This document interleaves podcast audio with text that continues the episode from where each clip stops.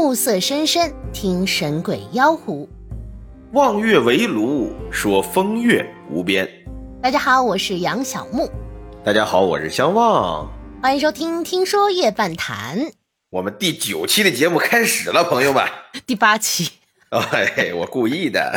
哎，我就知道你在 你在羞辱我上一期的表现。没有，我这是 call back，你知道吧？经典重来。好嘛。我们这个这一期呀，还是和大家一起啊，分享一些很有趣的故事。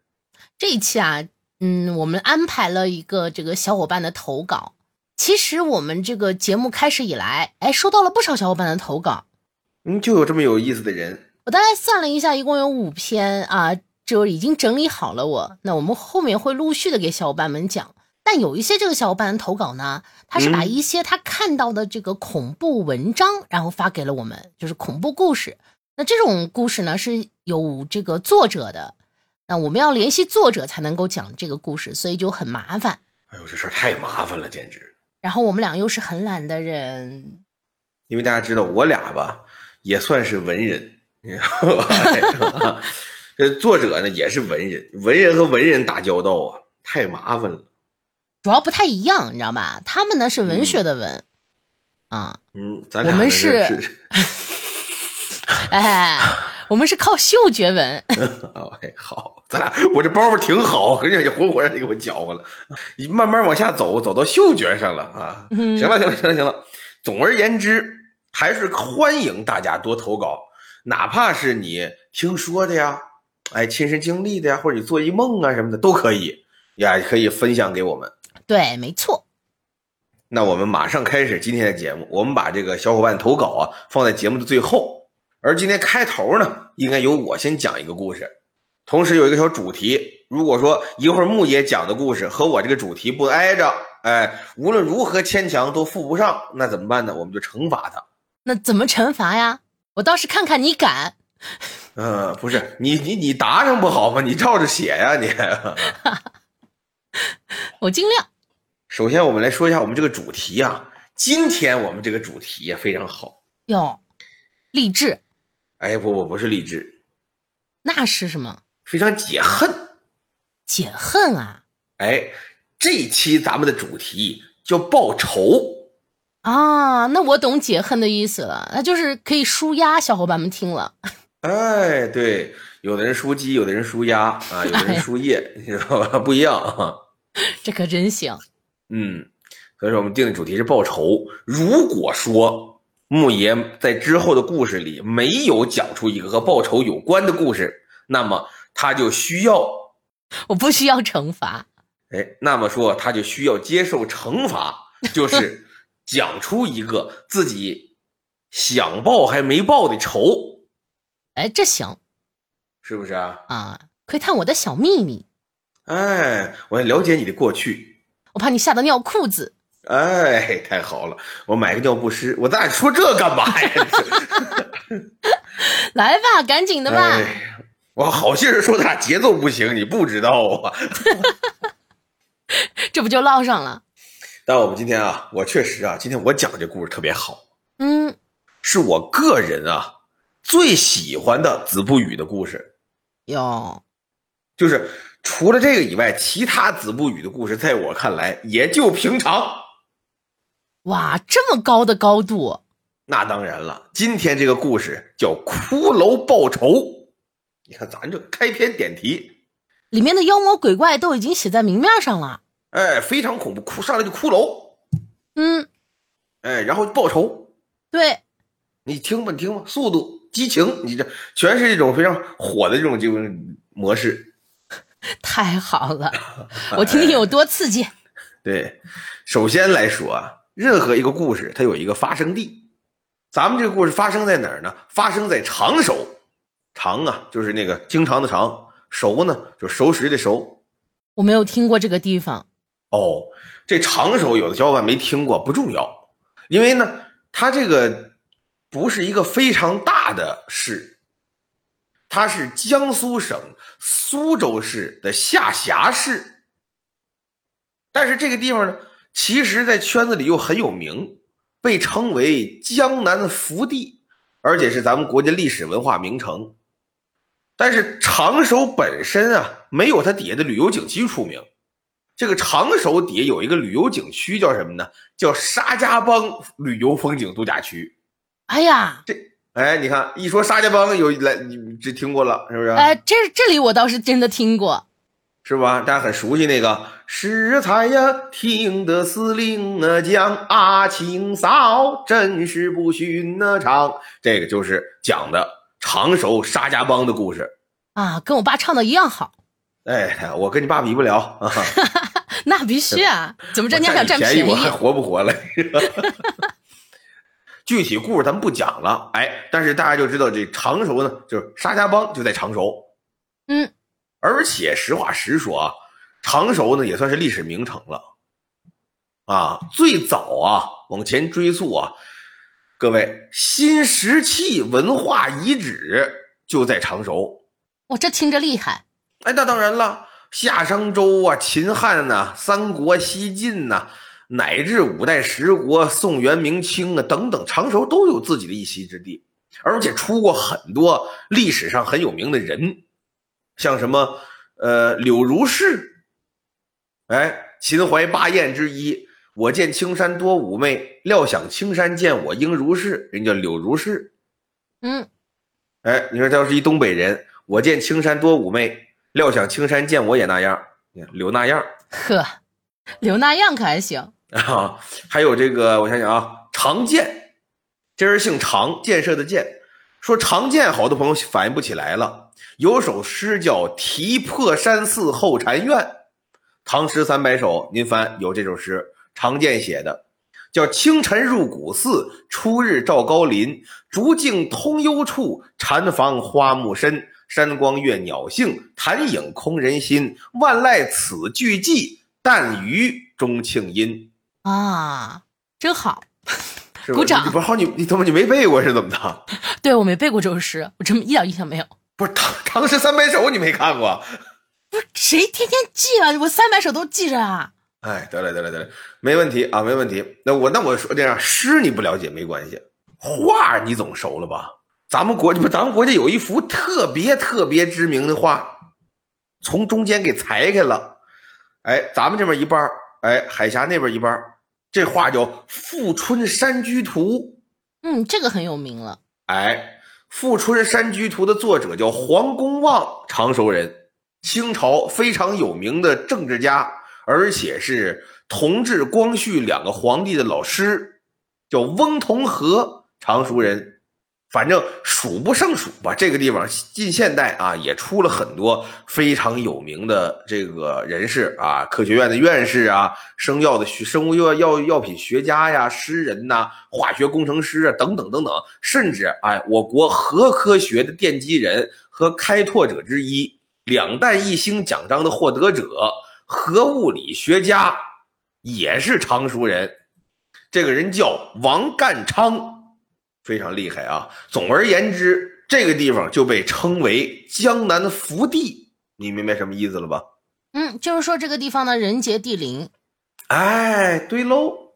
那么说，常熟在以前有一个人姓什么？姓孙。这人呢叫孙君寿。君呢，君子的君；寿啊，是寿命的寿。这就预示着这父母老家。给这孩子起名字的时候，就想的是什么呢？希望这孩子呀，哎，将来成为一个翩翩君子，甚至说有点地位，哎，像君王大概这种感觉。同时呢，又希望他幸福快乐，活得健康。所以这人叫孙君寿。可是没想到呢，他随着年龄的增长啊，这脾气秉性啊不太好，性情狰狞凶恶。尤其呢，平时他最喜欢呀，哎，打神骂鬼，戏谑捉弄鬼神。那是不是代表他遇到了很多鬼？他有可能他也不是遇到很多鬼啊，他就是不信啊。一说鬼啊神的，这这这个这个东西，这这拿鬼神开玩笑。哎，对对对对对，大概是这种。平时呢，有可能说听说个什么小技巧，说半夜十二点对着镜子削苹果，哎，然后呢，这医生远离我。哎，不是，是什么来着？是能看见什么，是怎么的？哎，他没准他就试这个，试完了之后发现没有，他就骂人家之类的。总而言之，他这个人平时啊脾气秉性就不好，而且呢还好这个调戏鬼神儿。有这么一天，他就和朋友约好了呀，一起去游山玩水，想爬爬山看看景。突然之间呢，就觉得这肚子胀，胀的这么疼，这么难受。大家如果看过《唐诗三百首》的话啊，上面有一句话叫“肚子疼不是病啊，一泡稀屎没拉净”，你知道吧？啊，你编著的啊，我没有，我就想，我就想看看到底还有谁没看过《唐诗三百首》。这个啊，反正他就是难受，想上厕所。他这那时候在山上上厕所，跟咱现在不一样。咱现在去就爬一泰山，爬一华山，是吧？你次一点来小矮山啊什么的，那都无所谓。那都是旅游景区，那山上都有卫生间。古时候没有，古时候就是山道。那以前人怎么怎么上厕所呢？哎，这个《唐诗三百首》里也写了啊，叫只要不抬头啊，遍地是茅楼，你知道吧？太好了。哎，他呢就想，我得了，我就直接路边吧。哎，怎么这么巧？怎么这么寸？他呀，往林子里一走，正瞧见呢，这个空地这儿有个坟。嗯，这不是撞上了？哎，对呀，一看呢，是个荒废的野坟。怎么说荒废了呢？说平时清明的时候，有人给扫扫墓啊，上上祭品呢，那坟呢都板正着呢，滋密着呢。这坟呢？土堆让人刨去半拉，白骨喧天，露出一个骷髅头。按常理来说，谁要是看见这个，说你要是吃斋念佛呀，你帮人呢掩埋掩埋，说你没有这些这个问题啊，这些想法，哎，我呢不招惹人家，我躲开死者为大，我对人有这么一份尊敬也可以。唯独这孙君寿太坏了。他一看这有一骷髅头，太好了，正合我的心意。我拿它自制一小马桶。呵，他把这骷髅头拿过来，上嘴壳下嘴壳，嘎嘎嘎一掰，掰开了之后一褪裤子，哎，一瞄准，这个《唐诗三百首》上有有记载，又来了，这叫脚踏呀黄河两岸，手拿呀机密文件。前面是激光扫射，后边啊是飞机扔炸弹，你知道吧？他这当当当当当，全都打在这骷髅头嘴里了。他这不是一般的啊，他这羊屎蛋子呀！这嘿，好，太好了，这是新疆的唐诗三百首，这什么意思？这是羊屎蛋子是什么意思？因为羊啊，上厕所，它它拉的那种屎啊，是那种。一个小球，一个小球，一个小球。哎，兔子好像也这样。嗯，是，所以它这个不是他吃了什么呢？这是不是？他是长条，不，他研究这玩意儿干嘛？他反正是弄那里就完了呗。主要你不是当当当当当当当吗？哦，他这他他他是噗噗噗噗噗，你看这样行不行？啊，吸了。哎，对你管他，你管他那个，他反正是他反正是弄里了，你可这。啊，咱们节目不太适合吃饭时候听啊。哎，他这个等于呢，就给这骷髅头安排上了。他安排完了之后呢，一转身这个咱们现代人就有这毛病。你上完厕所，他好回头瞧一眼。他也是，他一回头，看这骷髅里面装满了，他就呢拿着上面这头盖骨啊，嘎哒嘎哒 嘎哒嘎哒往下摁，帮这骷髅嚼。哎，哎。嘎哒嘎哒嘎哒，铃大铃挺大的，铃大铃挺大。哎，摁，摁完了呢，不不解瘾，不解恨，还没完，没完没完。他这手摁呐，那手指着骷髅，问着骷髅说：“你觉得好吃不好吃啊？” 就他也会说相声。哎，这是嘿嘿啊，说相声不这样啊。原文写：“汝食佳乎？那你吃的怎么样？味道美不美？”没想到一句话问出来，惊天颜色更变，这骷髅嘎吱嘎吱说话了，他自己一张嘴说“家”，啊，那意思就是好吃啊。这一下孙君寿吧噔一下坐地上了，吓傻了呀，裤子都没提呀。你想啊，他这刚噗噗噗完了，他一转身，嘎吱嘎吱玩着骷髅头，问你觉得好吃吗？没想到这骷髅头一张嘴，好吃。是他这不仅没提也没擦呀。哎，工序这过程你还挺了解啊？那是谁不了解呢？对，他等于扑通就坐地下了，傻了呀！好家伙，擦呀，提都快忘了，嗯，连滚带爬跑出来了。这回应该是长记性了吧？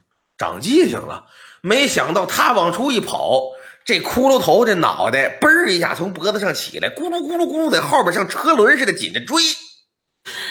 这遍地黄金啊！给这孙军寿吓得别提了呀，一边提裤子一边跑，往山底下跑啊，噔噔噔噔噔跑。这骷髅头在后边唰唰唰唰追，噔噔跑，唰唰追，噔噔跑，唰唰追。他跑他追他追他跑，跑来跑去。这孙军寿一路狂奔，赶着连下山的路上有这么一座桥，他一脚把这桥上踏过去，猛回头，这骷髅在桥口。停住不追了，啊，有个封印还是怎么着？感情这骷髅啊下不了这桥啊，是怎么的？不知道，反正到桥口这不追了。这孙军寿呢，扶着桥栏杆回头看，看这骷髅啊，咕噜咕噜咕噜咕噜咕噜滚回去了，这才放心，一颗心咽回肚子里，把裤腰带系好了，回家吧。好家伙，回家之后脸色煞白。家里人就问怎么了？着凉了？爬山是遇着什么奇怪的事了呀？哎呦，别别提了！当天晚上就病倒了，赶第二天呢，瘫在炕上起不来了。这人呢，往床上一瘫，自己一起不来，紧跟着就是大小便失禁。这个好多朋友可能不了解，这我可以科普给大家，就是这样，因为你动不了了嘛。你自己对自己身体肌肉的控制已经丧失了，大小便失禁，结果没想到他躺在炕上，噗噗噗噗噗，自己一失禁，哎，也不知道怎么的，这手上又来劲儿了，哎，一点点颤颤悠悠的把手抬起来，往下一掏，哎，把自己刚噗噗出来的 拿手一抓，哎，哎，也不凉又不又又不凉又不热又不砸牙，你这玩意儿，哎。哎，一张嘴，嗯嗯嗯嗯，哎，这开始小汉堡整上了，哎呦，而且呀，一边嚼一边不停，嘴不停啊，嘴不停，一边嚼一边问，你觉得好吃不？啊，你觉得好吃不？啊，哎，自己吃自己问自己，他这紧着吃啊，吃完了之后他得消化呀，他一消化，他控制不，他下半身他控制不了啊，他噗噗噗来。来了之后，手拿出来，哎哎，又来了，往嘴里放，嗯，好吃不？好吃不？可真行！哎，原文写如此循环往复，各位，他这个人身体素质有限，不然是个小永动机。对，非常遗憾呀，叫三日而死，吃了三天，嗯。撑死了，等于是啊，所以说呀，哎呀，这故这故事我最喜欢了，讲完了，哇，这个故事有意思，哎，但是呢，我这个人就是啊，结尾因为咱们按说书讲啊，结尾我给您各位得抬一下，听着是个狠啊、离题呀，还有这恶心的故事，不适合吃饭听，哎，对。但是呢，它里面蕴含着呀小道理，嗯，就比如说吧，我们在生活当中，哪怕你遇到了那些非常困难的情境，遇到了那些正在遭受不幸的人，哪怕他的身份比你低微的再多，也不要骑在人家脖子上拉屎。做人呢，留一线，日后好相见。尤其呀，他这个比喻呀非常好。古人云呐，这个愤者呀，五谷之轮回，自古以来啊，这个吃过这个哎噗噗的朋友，哎，谁吃过？多成大家没有这个经历。有啊，你看啊，吴王夫差就曾经干过这个事儿。哎，他这有噗噗拿去了，给一个人叫勾践，说你真心臣服于我吗？勾践说，我太听您的了。那你尝尝这个。勾践这一来，咔咔一来，后来你看人勾践春秋霸主。嗨，我还以为你说你自己呢。啊，别自己不行啊。释迦摩尼成佛之前，做苦行僧的时候，也有这样的记载经历。而且最重要的啊，曾经有一个人，哎，在和这个庄子啊论道的时候，就曾经问过庄子，啊，说所谓道，物乎哉？庄子曰：无所不在。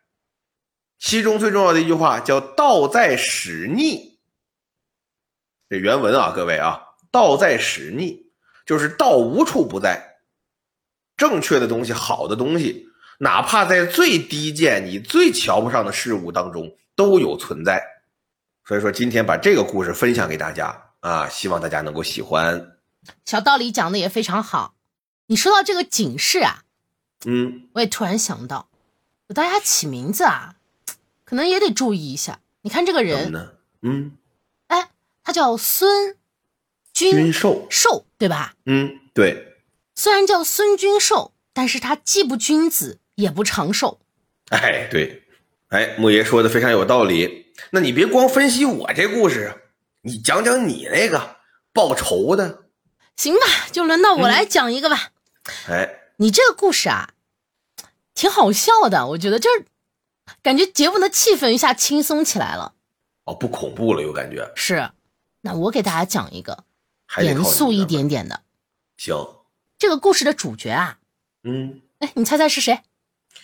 是是杨小美。哎，这次猜错了。哎呦，嗯，这次故事的主角啊，他还是李四。啊我，我请问一下，那我您您这玩意儿要没规律，我上哪猜去？我能问一下吗？哎，我们就把这个李四拿出来啊。哎，反复的受虐。太好了。这李四呢？和妻子啊结婚的第二年，终于呢在美国拥有了自己的房子。哦，海外的华人夫妻是，本该呢幸福的生活了，哎，却突遭巨变。隔壁住了个黑大哥，比那个要恐怖多了。我去！自从搬进了这个新房子啊，这妻子呢就总说这房子很奇怪。哎，时常呢会在这个房子里啊看到另一个自己。李四听着呢就不以为然。哎，直到有一天，这个妻子啊因为这个惊吓摔下了楼梯，从此呢就只能靠着这个轮椅生活。我摔这么严重啊？是。这大房子也不好，朋友们，你整这么高楼梯干什么？你是呀，你这么有钱，是不是可以给相望打赏打赏？哎，太买那么大房子太浪费了。嗯，回头咱不行可以三七分账嘛。太好了。但是啊，你想这家里呢，从此就少了一个劳动力了。那肯定啊。这个生活的重担呢，就自然就是落在了这个李四一个人的身上。哎呦，那在那样的这个资本主义国家还挺重啊。这想起第一次见到妻子时疯狂的心跳。想起两个人在一起这个七年多恩爱的时光，这奉行啊从不加班的李四，也不得不因此向现实低下了头。哎呀，李四呢原本以为，哎，这只是这个妻子啊疑神疑鬼导致的一场意外。这直到有一天，李四呢工作到半夜回家，上楼的时候啊。看到二楼的楼道，哎，站着一个跟他一模一样的人。啊！这李四呢就吓了一跳啊。那是高谁谁也吓一跳啊。幸亏呢，哎，他及时抓住了这个楼梯的扶手，才没有从楼梯上摔下去。他呢赶忙下楼，哎，就打开了这个二楼的灯，哎，小心翼翼的呢，慢慢上楼。可当他上去的时候啊，嗯，那个人已然消失了。哟，这可有点吓人了，这回。是呀，你说谁看到一个人不害怕一下？而且这个人跟他长得一模一样，就在自己家里看到了一个一模一样的自己。嗯，这还真有点吓人了。你别说，你这回很挺成功，吓到你了。咱们就讲到这儿吧。这还长着呢。哦哦哦，后边还有，快来！这一次的惊吓啊，并不能代表这个房子是真的有问题。啊，有可能是加班累了，花眼了。嗯，有这个可能。可是三番五次在房子里看到另一个自己就不一样了。有，经过多番探查，李四呢，终于知道了这房子的秘密。原来啊，这房子呢。是个凶宅，就以前的那个主人啊，哎，他也是中国人，在回国探亲的时候啊，遇到了意外，就死在了国内。后来呢，这房子因为债务的原因被回收了。再后来啊，这个房子前任的房主买下了它，最后呢，落在了李四的手上。打听到这些，李四呢气急败坏的去找这个前任房主。就质问他说：“你为什么不告诉我这个房子的事情啊？”哎，但是前任房主呢，一句轻飘飘的他也不知道，就糊弄过去了。可李四总觉得啊，这个事情没有那么简单。如果这个房主真的不知道，那为什么他买下这房子精心装修之后，却一天都没住过呢？从这之后，李四啊。就对这个前任的房主格外的关注起来。说来也怪，这房主当年呢，同时买下了这里的两栋房子。这两栋房子啊，只隔着一条窄窄的马路，从自家的这个院子望过去呢，就能清楚的看到前任房主的家。这让李四啊，对这位前任的房主更加怀疑起来了。生活的压力，突然出现的和自己一模一样的人影，还有诡异的房主，让李四啊噩梦连连。梦里呢，火光冲天，房子啊在熊熊烈火下发出悲鸣。每一次惊醒，都伴随着一身冷汗和长时间不由自主的颤抖。还好呢，有妻子在旁安慰。才让这个恐惧啊能够稍稍的缓解一些。这一天，李四啊请了假，花了这个一早上的时间，在院子多处装上了摄像头，想来监控一下这个房主的行动。哎，是个好主意。下午呢，他就佯装去上班，实际上啊一直在用这个手机监控。看着这个家家里的情况，要不说科技的改变生活呢。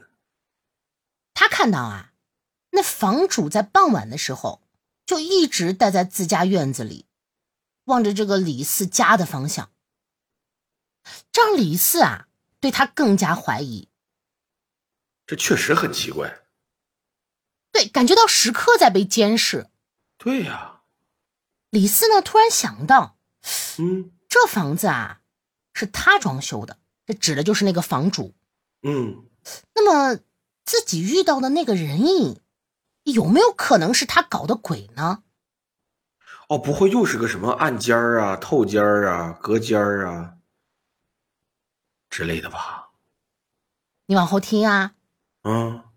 想到这里呢，他马上跑回了家。一进门啊，就打开了所有的灯。在房子里呢，到处查看。果然，他发现了什么呀？你知道吗？他发现了什么？他发现了装在二楼楼顶的一个投影幕布。啊！他在楼顶装了个投影。嗯。紧接着呢，他又找到了隐藏的这个投影仪。这，这这这也太变态了吧！就楼，你想在二楼的楼道呀？就是啊，他装了一个就等于很窄的那种幕布，他就是就是吓唬人用的。以此来推断看啊，这二楼出现人影呢，其实都是利用这个东西做的，很很有可能啊。想到这里啊，他也很生气。反正我是我是有点纳闷是哪哪来这样的变态？而且你想，这个东西最后还害得他妻子从二楼摔下去。哎，对，这是非常难受的，就整个导致了自己家庭生活各方面的坍塌。对，这如果能确确定的话，是这个房东搞的鬼，这都完全可以呀，这个就告他了呀。是。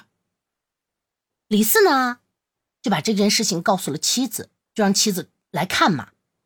这妻子呢，也被他发现的这些给震惊了，他就害怕的抱着这个李四的胳膊不知所措。这李四现在遇到这种情况，他就一边呢连忙报了这个警，一边呢就安抚妻子的情绪。嗯，安慰好妻子啊，这李四下楼就等着这个警察到。可是等来的啊，并不是警察，哟，而是前任房主。怎么这个人手眼通天？你想啊，这房主到了，这一番搏斗肯定是在所难免。那肯定，在打斗的过程中呢，不幸失火，火焰啊蔓延了整个房子。好在呢，这李四啊，最终是打晕了这个房主，我给他控制起来了，就直接打昏了嘛。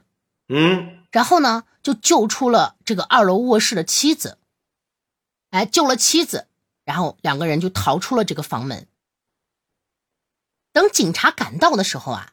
这个房子啊，已经无药可救了，烧没了呀！看着这个燃烧的房子，抱着这个泣不成声的这个妻子，李四的心里啊五味杂陈。那告谁谁也不好受啊！房主呢就这样葬身火海。经过警察的调查啊，在房主的家里搜到了很多李四的照片和视频。我这这还他还真是个纯变态。嗯，而且还有很多没有使用过的纸镜子啊！纸镜子，对，纸镜子你知道吗？就是呃，它很薄，就跟那个纸一样薄。你把那个东西，对你把那个这个纸镜子啊，你贴在一个这个，比如说窗户上呀，这种瓷砖上呀，哎，它就会反射出像镜子一样，哎，照照到你的影像。还。还真真头回听说，嗯，这个东西呢，它照虽然照出来影像，可是有的时候如果这个东西可能贴不好，它可能会造成一些啊像哈哈镜一样的那种效果，就扭曲变形的那种效果。哦，效果还不是很好。对，所以这个房主啊，李四就觉得他真的很变态。那警察也觉得这个房主呢，哎，他就是有毛病，他就是变态。危机过去了，这妻子啊。就提出说回国散心的这种要求，哎，很合理。李四呢，勉强答应了。怎么呢？哦，经济有点不太支持了。是因为还有生活的压力嘛？哦，对对对，而且房子还烧了。许多许多年没有回国了，这国内的变化啊，让夫妻俩呢都很惊讶。李四生长的这个小村庄啊，因为旁边的景区，如今呢。已经到处都是客栈了，不错呀。哎，旅游带动经济发展嘛。就是啊。住进客栈的第一晚，李四呢再一次做起了那个梦。哦，他又做梦了。嗯，火光冲天，这房子啊在熊熊烈火下发出悲鸣。哎呦，这是 PTSD 了，这不。李四醒来的时候呢？他的手脚被捆在了床上，无法动弹。嗯，这是梦中惊醒，发现自己手脚被捆在床上。对，哦，媳妇儿治好了，起来和他开心了。我就知道你你想的不对劲儿。哦，浓重的烟味呢，弥漫在房间的每一个角落。而妻子啊，正看着他，不等李四开口，只听妻子啊。悠悠的开始叙述，啊？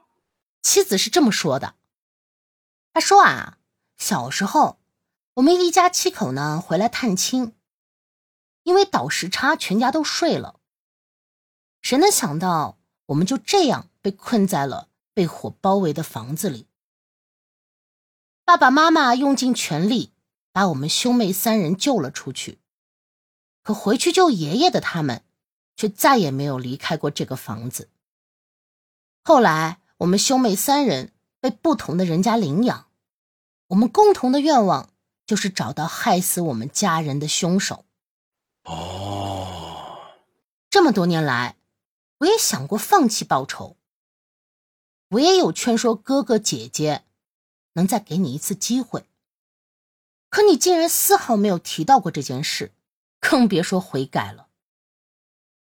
直到那一天，哥哥在房子里被你打昏，我家的又一个人。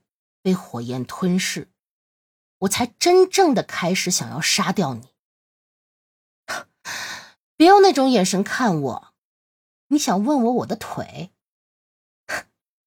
主治大夫是我姐姐，而这个客栈也是她的。哦，对了，这个客栈就是当年我们回来探亲住的房子，而你。也会永远被困在这里。哇！说完，这妻子呢就起身离开了这里。李四被困在床上，火焰啊进入房间，整个房子发出悲鸣。他想起小时候，他在自己村里玩自制的火把可真是有趣。他感觉自己啊就像个手握火炬的神明。他会赐予人间以光明。烈火包围了整个房子，火焰里啊，隐隐有五个人影，看不清面目，也分不清悲喜。哎，到这里，我的故事结束了。哇，好成功啊！这个故事，你你又喜欢了？不是啊，我是觉我觉得这个确实在反转悬疑上。啊，甚至恐怖上都做到了这个往期以来的比较巅峰的一个状态了。其实我这个故事我写的时候，我有想这个我这个鬼往哪安排，你知道吗？所以最后我只是在结尾说了这个五个人影。但我想想，其实也很好，因为就是对，呃，我有写，我说他是这五个人影呢，看不清面面目，哎，也分不清悲喜。就其实你说他这个复仇成功吗？也没有，他还是家破人亡了，他哥哥也死了，他老公也没了，就处心积虑的一生只为了复仇。其实你说他得到了，他真正的快乐了吗？可能也没有。但是那个压在他心底的仇恨，他没有办法自己消解了。是，对，所以说我我要说的就是不不不怪这个一直要复仇的人，而怪那个这个放火的人。那你想想，李四在很小的时候犯的犯的过错，当时他可能他不懂，你知道吗？就是他，因为他年纪很小，他当时可能那就怪大人，那就怪家长。是，其实应该是怪大人，就没有好好教育他。对，不能因为孩子小而忽视他的错误和他应该承担的责任。如果孩子小没有承担能力，那么大人就应该负责，应该教育。嗯，所以最后我的结尾才是看不清面目，也分不清悲喜。好，大家如果有类似的故事或者其他啊这个经历啊，或者听说的恐怖的、悬疑的、有意思的事情，一定要记得分享给我们。很有可能呢，我们在节目中就会讲你的故事。比如说，今天我们要和大家一起讲的就是九幺玉投的稿。哦，他说故事啊。发生在我还在上学的时候。我们的学校是一个随处可见的三流院校，校区建在城郊，没有什么人烟。从我们的宿舍窗户向外看，过了马路就是一片开挖野地，再往远处去呀，就是一片正在建设的住宅区。一到了晚上，就只有那几盏路灯能隐约的照亮窗外那条街。而灯光又正好将婆娑的树影照进宿舍。就好似这几栋楼不是用来住的，而是打算当鬼屋收门票的似的。而故事的当事人是一名大一英语系的女学生，她呀，完了，这个女学生啊，自打住进宿舍以来，不知道是认床啊还是怎么的，反正睡眠质量啊一直不太好，也不清楚什么毛病，反正可能感觉自己可能刚入学，哎，或者是怎么的，不太适应这个集体生活。有这么一天，授课教师啊。调课，他当天呢是少有的呀，全天满课。这上过大学的朋友知道啊，就是从早上一早早自习第一节、第二节、第三节，中午赶紧吃口饭回来，一直到晚上八九点，甚至这都有课那种。特别是大一这种情况比较多。哎，对，因为你大一那会儿你刚来，你不敢逃，不敢翘，没有人帮你呀去喊道。哎，所以呢，他特别累。这个洗一洗漱啊，哎，早早的呀，躺下了，先赶紧睡呀，养养精神没想到，夜半子时，哟，突然就觉得全身一阵阵的恶寒。你突然大嗓门吓我一跳啊！那当然就要这效果啊，迷迷糊糊的呀，一阵阵的冷把他给弄醒了。本来以为和平时一样，这是什么呢？我睡眠质量有问题。没想到，他这么一睁眼，看见了诡异的一幕。就在这个寂静无声的宿舍里呀，其他舍友啊，都在熟熟的睡觉。这个路灯昏黄的这个光啊，投射在他正对面的舍友的床上。借着这个昏暗的路灯灯光映出来，舍友的床上有三个婴儿的影子。啊！就这三道影子来回这么晃，就仿佛有仨小孩在这舍友的床上在那玩，搁这闹似的。而仔细看这睡着这舍友呢，一点感觉没有，一动不动，是无动于衷。给这女大学生吓得浑身一阵一阵冒冷汗呐！有心我喊一声：“小张、小丽，你怎么回事？”叫醒她，吓得呀，嘴麻了，张不开呀，眼睛死死盯着。这时间呢，一分一秒就这么过去了，也不知道啊，是惊吓过度了，还是真困了？我估计是真困了，没盯下去。挺好的一出大戏也没看着结局，睡着了，反正是睡过去了。赶第二天醒了，寻思问问，一犹豫不太敢，女孩嘛还有点胆小，得了，别问他了。一琢磨问谁呀？这南寝好，有一位赫赫有名的奇人，人送一个外号叫小道长。哦，一个男同学，有学校里的，哎，对，学校的男寝，嗯，风云人物，哎，有这么个小道长，那意思可能能掐会算，懂点这个阴阳五行、先天八卦，大概是这意思。嗯，这小道长啊，和这九妖玉啊，他们是一栋楼，所以这九妖玉呢，时常就能听见关于这小道长的这个英雄事迹，老能听见。刨除一些以讹传讹呀、虚假夸张的部分啊，大致上比较可信的，他举了俩例子。嗯，一个呢是这小道长啊，他们家是这个信信奉道教，祖传，他爸爸就信啊，所以爷俩呢都去这个道观呢学过，有点真能耐那意思应该是。还有呢，就是他靠这个还创收啊，还挣点小钱。哎，没事帮人呢画符、测字儿啊，对吧？他跟我这种招摇撞骗的就不一样了，那可能是吧？他可能就真会，是吧？啊，学校里生意也好，看来。哎，对吧？去了之后是收费，熟人的收六百，呃呃，不不不熟的收六百，熟的收三百呀，啊啊，反正大概就这意思，不花价，对不对？因为人家说那意思呢，就是拿你这钱呀，是问你的事儿，对吧？不是我要，是神仙要，那是这意思呗，是吧？反正我们是这么要啊。反正 起初起初啊，这个小道长被这个女同学找上的时候，不以为意，就没当个什么大案要案命案办，就是拿你钱给你办事儿就完了呗，给你画张符。没想到这符啊画完给人家了，诡异的事发生了。这女生接过这张符来，花钱了呀！咱们现在是商品社会呀，是呀，对不对？市场经济呀，我花钱你得办事儿啊。对啊，他不管用就给他差评啊。对呀，拿这符回来如获至宝啊，这就行了，改善睡眠质量，对不对？提高生活品质，增强学习效果。那这符是不是功能有点多？不是你睡得好了，你平时白天你上课就有精神呢。我那意思，嗯。对吧？全指这个了，六百块钱值啊，对不对呀？花呀！现在你买什么什么什么磁力枕，是不是？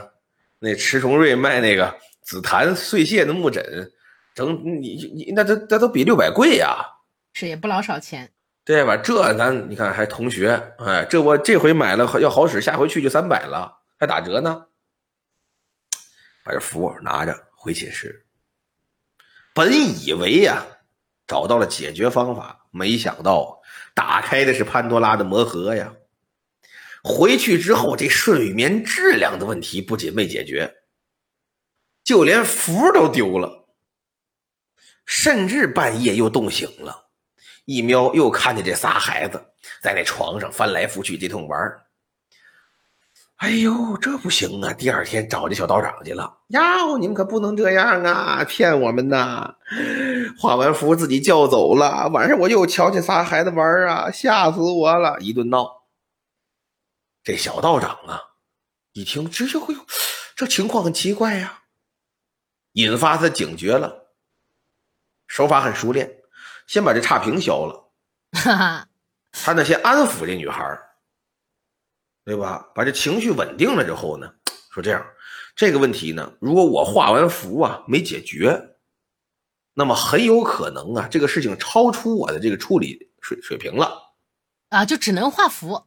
我的能力呢是比较有限，是吧？而且呢，去女女寝调查这个事儿呢，对吧？从这个学校这方面来讲呢，不能同意，但我个人是愿意啊，但是不行，所以怎么办呢？哎。我呀，周末放假了，我回家找我爸爸，我向我的父亲请教你这个问题的解决方法，你看可不可以？女儿说：“行吧。”还用单交钱吗？不用了，咱们这有售后啊。好，赶周五上午的课一结束，一看表，下午没课了。这小道长收拾行李回家了。一路上舟车劳顿，咱们暂且不讲。赶到了家也没顾上啊，和父亲谈，说遇见什么事儿啊，乱七八糟，这都没来得及讲呢，太累了，折腾啊。回家倒头啊，先睡觉了。赶一觉醒过来，大家都有这个经历啊。你很有可能下午一两点到家了，是吧？累呀，睡一觉，睡个午觉吧，再醒过来，日落西山，到晚上了，天已经黑了，提鼻子一闻呐。嗯，挺香。自己家到饭点了，该开饭了呀。这儿就赶紧起来，推门出去，寻思问问自己妈晚上吃啥。没想到他这一推门，他是自己呀有个小卧室，出来就到客厅了吗？他父亲在客厅正喝茶呢。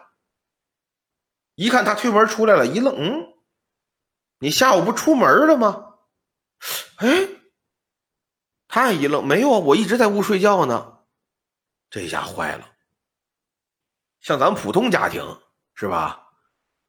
爸爸看错了，儿子记错了之类的都有可能。人家是干嘛？人家乾坎艮震巽离坤兑，嗯，修成上度，景死经开，人掐指一算，这都是半仙儿是吧？